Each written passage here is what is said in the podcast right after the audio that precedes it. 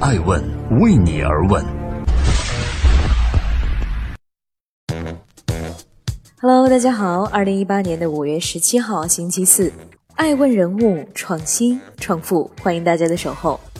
今天我们来聊聊二零一八亚洲领导力会议，创投女神艾诚号召女性醒目而活，使命而生。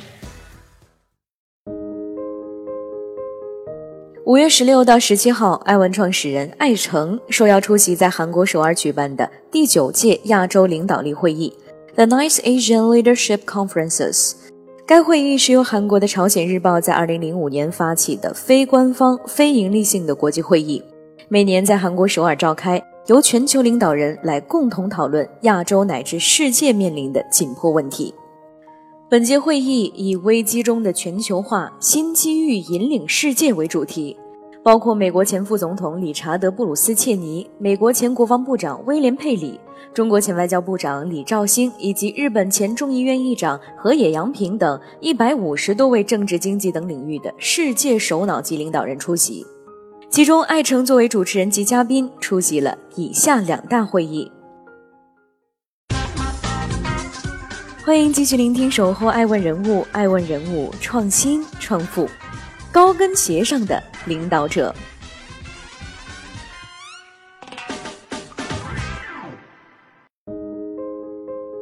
有这样一群勇敢的女性，她们勇于打破天花板的限制，她们手握财富，她们思想卓越，她们是高跟鞋上的领导者。在本届的亚洲领导力会议上，韩中青年领袖协会 （Korea China Young Leaders Association） 邀请了五位精英女性，在高跟鞋上的领导者从机遇到行动论坛上共同发声。艾问创始人艾诚作为小红裙公益计划的发起人，鼓励当代女性醒目而活，使命而生。关于女性，艾诚想说：爱所有人，信任一些人，不伤害任何人。我们要向女人的两大天敌说拜拜：虚荣和嫉妒。而面子这个东西，别人可以给你一次，但不会给你一辈子。以下为发言实录。创立艾问传媒是我注定的使命。为了实现梦想并追随好奇心，先后到北京和美国的波士顿求学。哈佛大学毕业之后，我进入了中央电视台，成为了驻纽约的财经评论员。在追问这个世界的过程中，我慢慢的意识到，在我从黄山出生后的三十年的成长过程中，科技和金融对这个社会的影响超过了其他任何行业。科技和金融对这个社会的每个行业都发挥了巨大的影响。当然，在科技和金融发展的背后。我看到的是一个个卓越的创新者和投资人，而我更感兴趣的是，为何在东西方人们对待科技和资本以及它背后驱动者的态度是如此不同？我发现西方世界对于创新者更为的尊重。在过去的几十年里，硅谷不断涌现的创新浪潮是被一个个卓越的个人脸谱所驱使的。比如说，提起 Zuckerberg，我们就会想到 Facebook。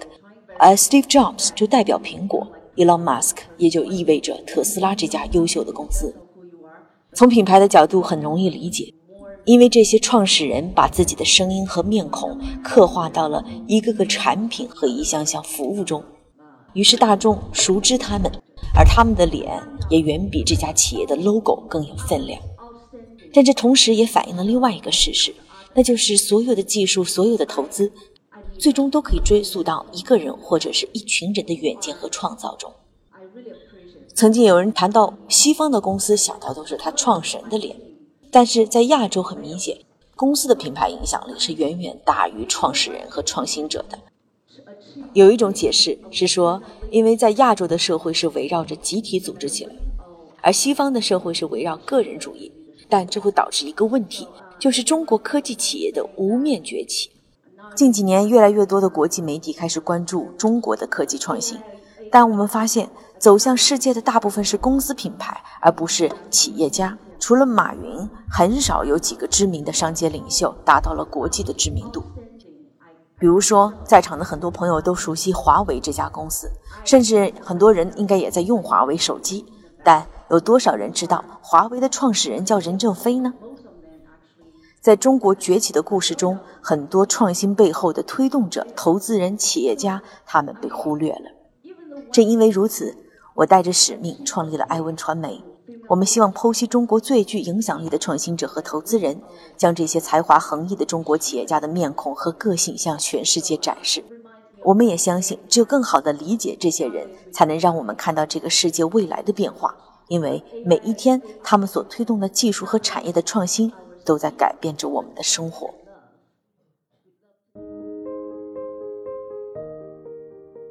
对于中国企业无面崛起的遗憾，促使艾诚创立了爱问传媒。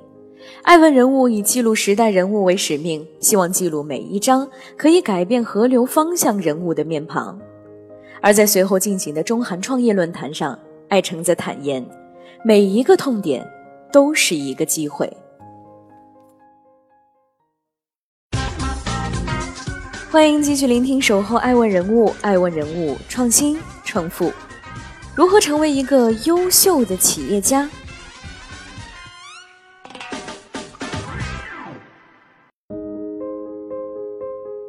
关于创业，我想说，AI 能决定我们奔跑的速度，但只有爱能决定我们未来的方向。成王败寇的距离，只是谁比谁能扛得更久吧。正因为如此。我们更要用百分之三十的力气来应对现在，而用百分之七十的力气面对未来。以下为发言实录。我想，无论在东方还是西方，无论现在您身处新闻还是娱乐行业，你都可能会深刻的感受到科技和金融的快速崛起，在搅动着各行各业，尤其是媒体。与此同时，三者之间的界限也在迅速的模糊。科技公司呢，在内容营销方面投入了数千万美元，以获取用户和分销自己的产品；而很多金融基金呢，也在积极的推出自己生产的内容，从而提升行业影响力，吸引更多的合伙人，以确保自己能够在热门交易中竞争胜出。科技和金融公司也以很多并购的方式进入了媒体行业。大家所熟悉的就是亚马逊集团的 CEO Jeff Bezos 就收购了《华尔街日报》。那么，面对技术和金融的冲击，我们该何去何从呢？面对势不可挡的技术颠覆和激烈的市场竞争，我们该如何生存呢？我想，作为一个媒体创业者，我每天都在思考这个问题。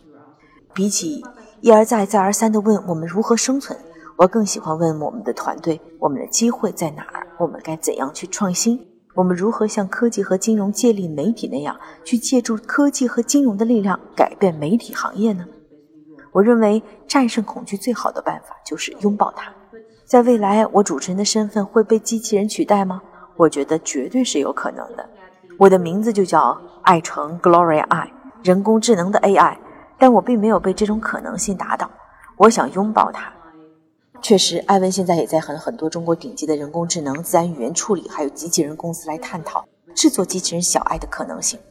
如果机器人可以模仿我的声音、主持风格和思维方式，我本人作为人类是非常愿意陪着机器人来训练它的算法，直至有一天我的工作被它取代。那么这样的话，我也成为了未来的参与者和见证者。而事实上，媒体人正处在一个拥抱未来的绝佳位置，因为我们能够接触到一线最伟大的创新者、最有实力的投资人以及最广泛的受众。但更重要的是，我们永远知道市场机会在哪里，因为你的行业每一个弱点都可以代表一个绝佳的投资机会。在过去的三年里，艾问也开始对媒体加科技创业公司进行了大额股权的投资。首先，我们明确自己的业务痛点，然后。我们要找到并投资那些能够解决痛点的创业者，比如我们曾在大量的内容管理和变现方面遇到了困难，因此我们投资了纸贵科技，这是一家区块链的技术公司，也是世界上最先用于版权交易和 IP 的区块链项目。再比如，另外一个传媒行业的痛点是如何让照片进行实时处理，那这样我们就投资了一个叫云摄影的 VPhoto 的公司。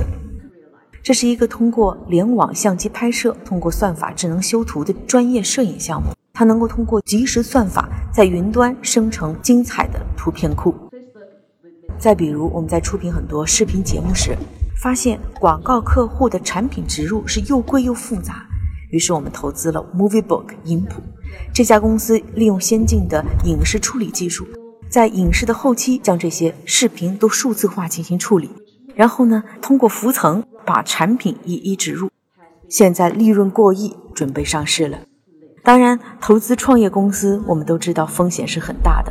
但作为一个资深的媒体从业者，我们也希望在辅佐他们进行产品和开发成长过程中，我们也在积极影响着传媒行业的未来。所以在这一次二零一八年的亚洲领袖峰会东韩创新创业论坛中，我给予了这样的观点：我认为我们应该致力于将技术和金融的力量整合到泛媒体的平台，未来媒体依旧会有它自己的核心地位。那对于艾问和我本人，更大的使命是寻找支持和定义最好的媒体加技术的公司。艾问会一直致力于预见未来，在创新中抓住价值，在构建更美好的世界中贡献自己的力量。谢谢大家，这里是艾问人物创新创富。爱问是我们看商业世界最真实的眼睛，记录时代人物。传播创新精神，探索创富法则。